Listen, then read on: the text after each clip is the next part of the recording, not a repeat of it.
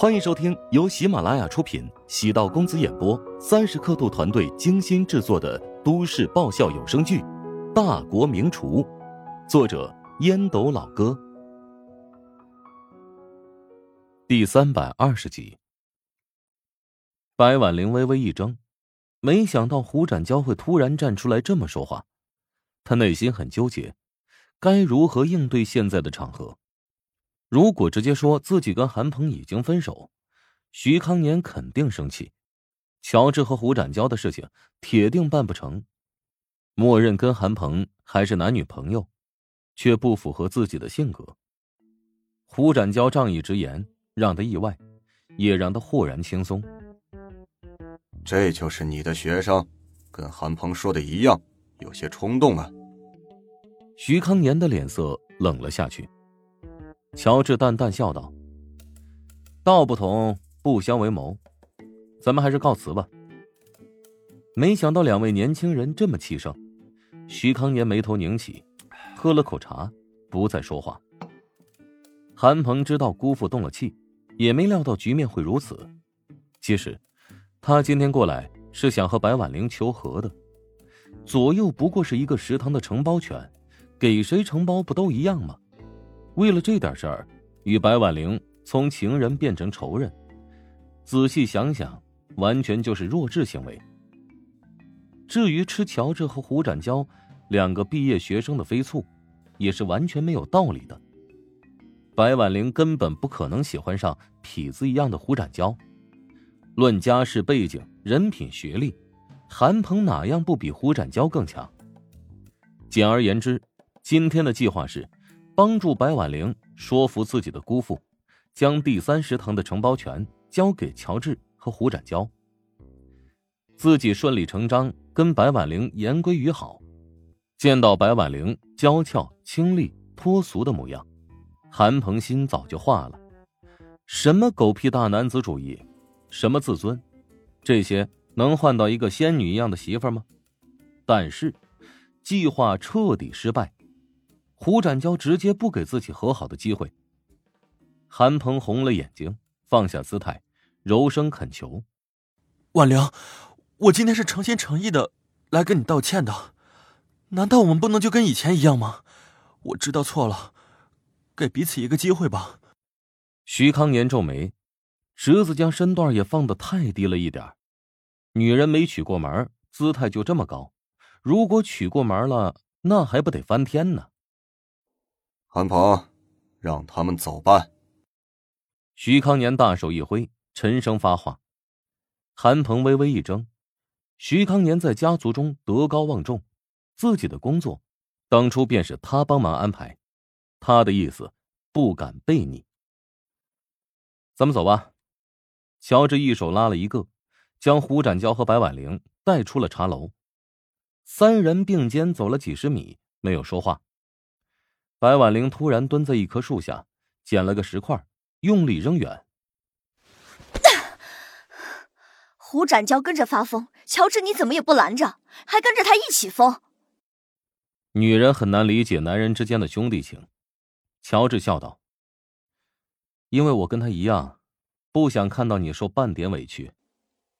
今天的事情很好办，忽悠一下徐康年，等他允诺之后，我跟韩鹏再将关系理清楚。”如果韩鹏以后继续用食堂的承包权来威胁你呢？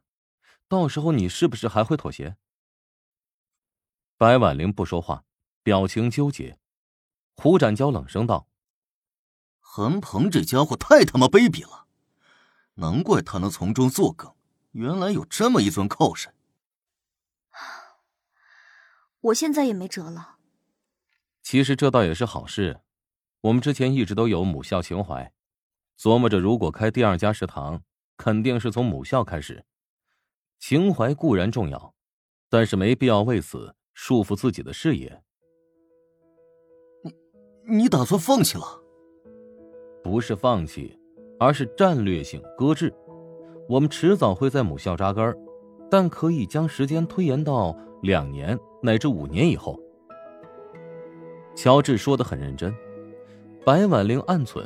乔治果然很理性。人生在世，不如意之事十之八九，总有一天会让那些目光短浅之辈意识到自己曾经的行为多么可笑。白婉玲从地上站了起来，拍了拍乔治的肩膀。啊，虽然有空口说大话的嫌疑，但马老师不就是靠着说大话发家致富吗？我相信你俩会成功。接下来你们准备怎么办？我们打算物色琼金大学城其他几所高校的食堂情况，如果有合适的对象，就干净利落的拿下。首选目标是师范大学。嗯，我回去问问我爸。他应该有熟人，那实在是太感谢了。切，跟我这么客气做什么？如果不是韩鹏从中作梗，你们也没必要绕这么多弯子。白老师，已经到了饭点了，要不我们在周围找个地方吃饭吧？好啊，到了我的地盘，我来请你们吧，不允许拒绝啊！要尊师重道，给我三分薄面。我知道附近有一家特别好吃的砂锅粉，咱们中午就吃这个吧。哎是那个周阿伯砂锅粉吗？哎呀，我想吃好久了啊啊！胡展娇冲着乔治挤眉弄眼，乔治立刻会意，轻拍额头：“哎呦，我忘记了，食堂还有重要的事情要处理，我就不跟你们一起吃饭了。”白婉玲眼中露出不悦：“不行，一碗砂锅粉用不了你多少时间，你是不是瞧不起我？”难道我非要请你吃三百块每克的大餐才行？这个帽子扣的有点大了。小智，你也是太挑剔了。白老师都这么盛情邀请了，绝对要配合他的要求。咱们一起去周阿伯吧！啊！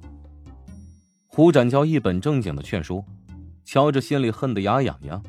这个见风使舵的家伙，脸上却露出淡淡一笑。哈。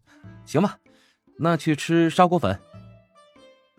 周阿伯家的砂锅粉味道还算不错，用料比较新鲜，汤底用的是老母鸡熬炖而成。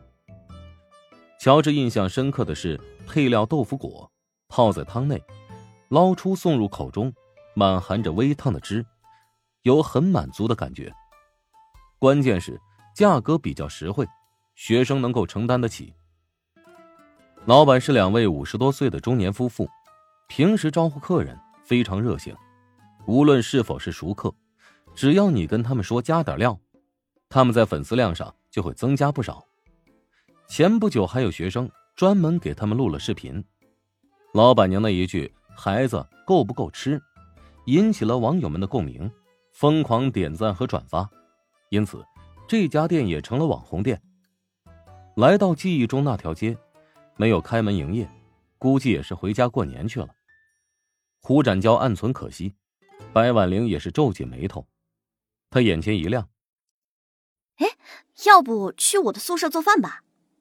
嗯，好啊，老乔，给咱们做一顿大餐吧。乔治知道自己这电灯泡是非当不可，爽快道：“行，如果白老师那边有灶具的话，我可以小露一手。”有，我带你去买菜。